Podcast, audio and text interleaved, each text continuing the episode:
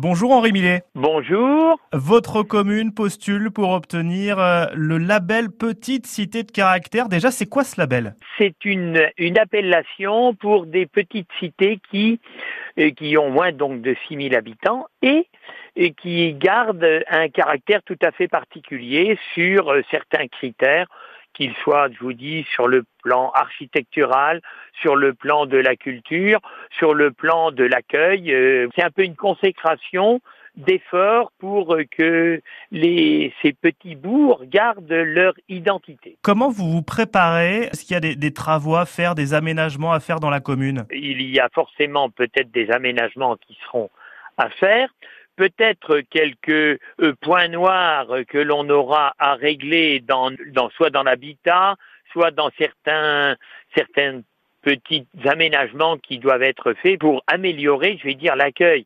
Et dans un premier temps, on présente un dossier à cette commission d'agrément de façon à être reconnu. Et si on se bat, monsieur le maire, pour avoir euh, ce label, c'est qu'il y a un, réel intérêt touristique, j'imagine, derrière. Ça marche d'être petite cité de caractère.